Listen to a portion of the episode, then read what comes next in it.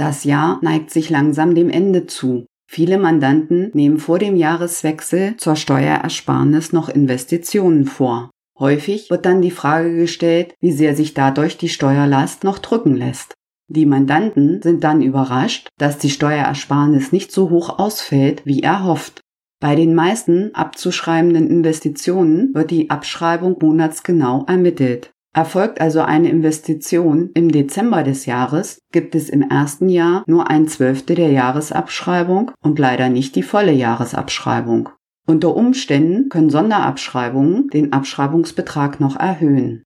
Trotzdem fällt die Steuerersparnis bei Investitionen zum Jahresende meist nicht so hoch aus, wie die Mandanten es sich wünschen würden. Anders kann dies bei geringwertigen Wirtschaftsgütern aussehen. In dieser Folge möchte ich über die steuerliche Auswirkung der Anschaffung von geringwertigen Wirtschaftsgütern sprechen. Ich erkläre, was überhaupt geringwertige Wirtschaftsgüter sind, welche Voraussetzungen dafür erfüllt sein müssen und welche Besonderheiten bei der Abschreibung gelten. Ich bin Steuerberaterin Sabine Banse-Funke und ich berate Mandanten, Steuern zu sparen. Was sind überhaupt geringwertige Wirtschaftsgüter und welche Voraussetzungen müssen dafür gegeben sein? Das geringwertige Wirtschaftsgut wird im Steuerrecht abgekürzt GWG genannt. Geringwertige Wirtschaftsgüter sind bewegliche, abnutzbare Wirtschaftsgüter, die selbstständig nutzungsfähig sein müssen. Weiterhin dürfen die Anschaffungskosten bzw. Herstellungskosten von geringwertigen Wirtschaftsgütern maximal 800 Euro pro Wirtschaftsgut betragen. Der Vorteil bei geringwertigen Wirtschaftsgütern ist, dass sie im Anschaffungsjahr voll abgeschrieben werden können und damit als Betriebsausgabe den Gewinn mindern. Dabei spielt es keine Rolle, in welchem Monat die Anschaffung oder Herstellung vorgenommen wurde. Werden mehrere Wirtschaftsgüter von derselben Sorte angeschafft, wird auf die Anschaffungskosten des einzelnen Wirtschaftsgutes abgestellt. Beispiel. Es werden 20 Stühle zu je 100 Euro gekauft. Als Gesamtbetrag werden auf der Rechnung 2000 Euro ausgewiesen. Die Anschaffungskosten pro Stuhl betragen 100 Euro. Obwohl die Gesamtrechnung 2000 Euro beträgt, können alle Stühle als geringwertige Wirtschaftsgüter sofort abgeschrieben werden, da der einzelne Stuhl unter 800 Euro kostet. Aus diesem Grund sollte bei Rechnungen immer darauf geachtet werden, dass die Anzahl der Wirtschaftsgüter ausgewiesen ist. Bezieht sich die Anschaffungskostenobergrenze von 800 Euro für geringwertige Wirtschaftsgüter auf einen Bruttobetrag oder einen Nettobetrag? Die 800 Euro sind ein Nettobetrag ohne Umsatzsteuer. Dabei spielt es keine Rolle, ob man Vorsteuer ziehen kann oder nicht.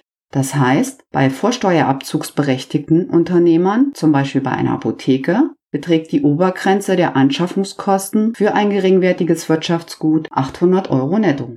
Kann man keine Vorsteuer ziehen, beträgt die Obergrenze der Anschaffungskosten brutto 952 Euro, also 800 Euro netto, zuzüglich Umsatzsteuer.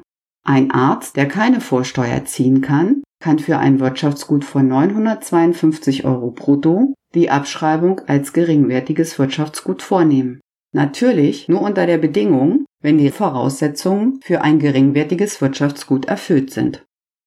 Kann auch ein Arbeitnehmer die Abschreibung für geringwertige Wirtschaftsgüter in Anspruch nehmen?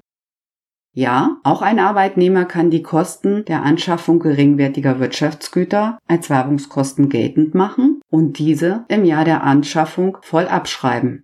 Natürlich auch hier unter der Voraussetzung, dass die Werbungskosten vom Finanzamt anerkannt werden. Ein Beispiel ist die Anschaffung eines Notebooks für 700 Euro, wenn dieses komplett beruflich genutzt wird. Der Arbeitnehmer kann das Notebook dann mit 700 Euro als Werbungskosten voll im Jahr der Anschaffung absetzen. Im Zusammenhang mit geringwertigen Wirtschaftsgütern gibt es noch den Sammelposten für geringwertige Wirtschaftsgüter. Der Gesetzgeber hat die Möglichkeit einer sogenannten Poolabschreibung geschaffen, bei der die Anschaffungskosten geringwertiger Wirtschaftsgüter in einem Sammelposten gebündelt und abgeschrieben werden. Die Sammelpostenabschreibung kann für Wirtschaftsgüter in Anspruch genommen werden, wenn die Anschaffungskosten oder Herstellungskosten für das einzelne Wirtschaftsgut zwischen 250 Euro und 1000 Euro netto liegen.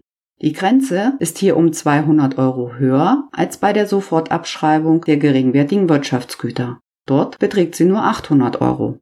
Wird sich für die Sammelpostenabschreibung entschieden, müssen alle in dem Jahr angeschafften Wirtschaftsgüter, die netto zwischen 250 Euro und 1000 Euro kosten, in den Sammelposten eingestellt werden.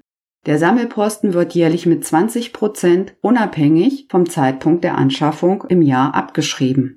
Wirtschaftsgüter mit Anschaffungskosten bis 250 Euro können auch bei Wahl der Sammelpostenabschreibung für geringwertige Wirtschaftsgüter sofort in voller Höhe steuerlich abgesetzt werden. Diese werden nicht mit in den Sammelposten eingestellt. Der Sammelposten kann dann sinnvoll sein, wenn nicht so viel Abschreibung aus steuertechnischer Sicht benötigt wird, zum Beispiel bei Verlusten oder wenn die anfallende Einkommensteuer ohnehin bereits niedrig ausfällt. Die Sammelpostenabschreibung ist auch dann die bessere Wahl, wenn die Abschreibung sich in Folgejahren besser auswirkt oder sinnvoller ist. Weiterhin kann sich die Sammelpostenmethode lohnen für Wirtschaftsgüter mit einer sonst sehr langen Abschreibungsdauer, denn der Sammelposten ist nach fünf Jahren bereits abgeschrieben. Gibt es ein Wahlrecht zwischen der Sofortabschreibung und der Sammelpostenabschreibung für geringwertige Wirtschaftsgüter, die in einem Wirtschaftsjahr angeschafften geringwertigen Wirtschaftsgüter können entweder alle nach der Regelung der Sofortabschreibung einheitlich abgeschrieben werden oder alternativ wird einheitlich nach der Sammelpostenmethode für geringwertige Wirtschaftsgüter abgeschrieben. Eine Mischung dieser beiden Varianten in einem Kalenderjahr ist nicht zulässig. Für eine der Varianten müssen sich für alle geringwertigen Wirtschaftsgüter entschieden werden. Liebe Zuhörer, der Vorteil bei geringwertigen Wirtschaftsgütern ist die Sofortabschreibung im Jahr der Anschaffung. Sie werden dadurch voll als Betriebsausgaben oder Werbungskosten wirksam und die Steuerersparnis tritt bereits im Jahr der Anschaffung ein. Das Transkript dieser Folge und alle genannten Zahlen finden Sie in unserem Blog auf unserer Internetseite www.festing-stb.de zum Nachlesen. Den Link zum Transkript erhalten Sie in den Shownotes. Sie wollen die Inhalte des Podcasts und des Blogs mitgestalten? Dann schreiben Sie mir gern eine Mail mit Anregungen, Fragen oder Themenwünsche an podcast.festing-stb.de. Wenn Ihnen die Folge gefallen hat oder Sie jemanden kennen, der auch Steuern sparen und Gewinne steigern möchte, dann empfehlen Sie den Podcast und teilen ihn mit Freunden und Bekannten. Vielen Dank, dass Sie dabei waren ich wünsche Ihnen eine schöne Zeit.